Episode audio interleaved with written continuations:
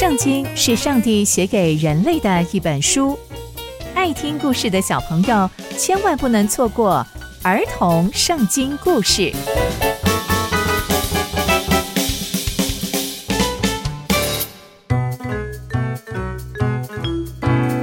各位亲爱的大朋友、小朋友们，大家好，我是佩珊姐姐。小朋友们，今天佩珊姐姐要跟大家分享的故事是大卫犯罪。我们在前几集中知道。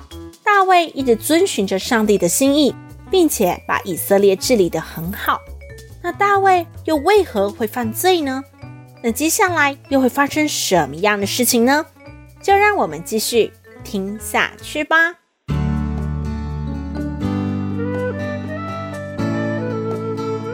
有一天呐、啊，靠近黄昏的时候，大卫从床上起来，他在王宫的平顶上面散步，接着。他就看到了有一个妇人在洗澡，他就觉得哇，怎么有这么美丽的女人啊？大卫就派人去问说：“哎，那个妇人是谁？”就有人回答大卫王说：“哦，这不是那个以莲的女儿，就是那个乌利亚的妻子拔示巴吗？”于是大卫就差派使者把拔示巴接到他身边。拔示巴来到大卫那里之后，大卫就亲近他，与他。同睡一房，后来拔示巴他就回家去了，没想到他竟然怀孕了。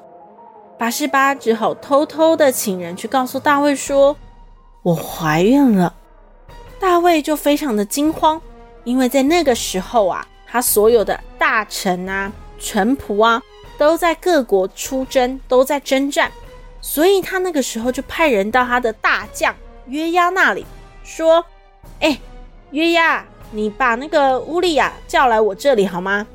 约押就把乌利亚打发去见大卫。乌利亚来到大卫那里，大卫王就问乌利亚说：“约押，还有那个士兵，他们都好吗？那战场上大家都还好吗？”谈一谈之后，大卫就对乌利亚说：“你先回家去洗洗脚吧。”乌利亚就离开了王宫。随后，大卫王要送他的礼物也跟着送去，但乌利亚并没有回家，他跟他的臣仆全部都睡在王宫的门外。哎，有人就跑来跟大卫王说：“哎，大卫王，乌利亚并没有回到自己的家里去哦。”大卫王就问乌利亚说：“哎，你不是从远方回来吗？你怎么不回去你自己的家里去呢？”乌利亚就回答大卫说：“王啊。”约柜、以色列人还有犹大人都住在帐篷里面，我的主人约押还有我主人的臣仆都在野地安营，我怎么可以回家吃喝快乐，跟妻子同睡呢？我绝对绝对不能做这样子的事情，对他们来说实在太不好了。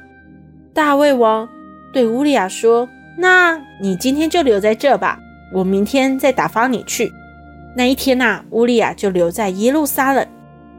第二天，大卫又再一次把乌利亚找来，叫乌利亚跟他一起吃吃喝喝，并且给他很多酒喝，让他喝醉。到了晚上，乌利亚出去，他就跟自己的臣仆一起睡在自己的床铺上，他还是没有回到自己的家里去。从今天的故事，我们可以知道，大卫竟然喜欢上自己大臣乌利亚的太太。还做了不可告人的事情，而如今大卫赶紧把乌利亚找来，没想到乌利亚所表现的都是忠心耿耿的样子，这要让大卫如何开口向他道歉认错呢？而大卫接下来又会怎么做呢？刚刚佩珊姐姐分享的故事都在圣经里面哦，期待我们继续聆听上帝的故事，我们下次见喽，拜拜。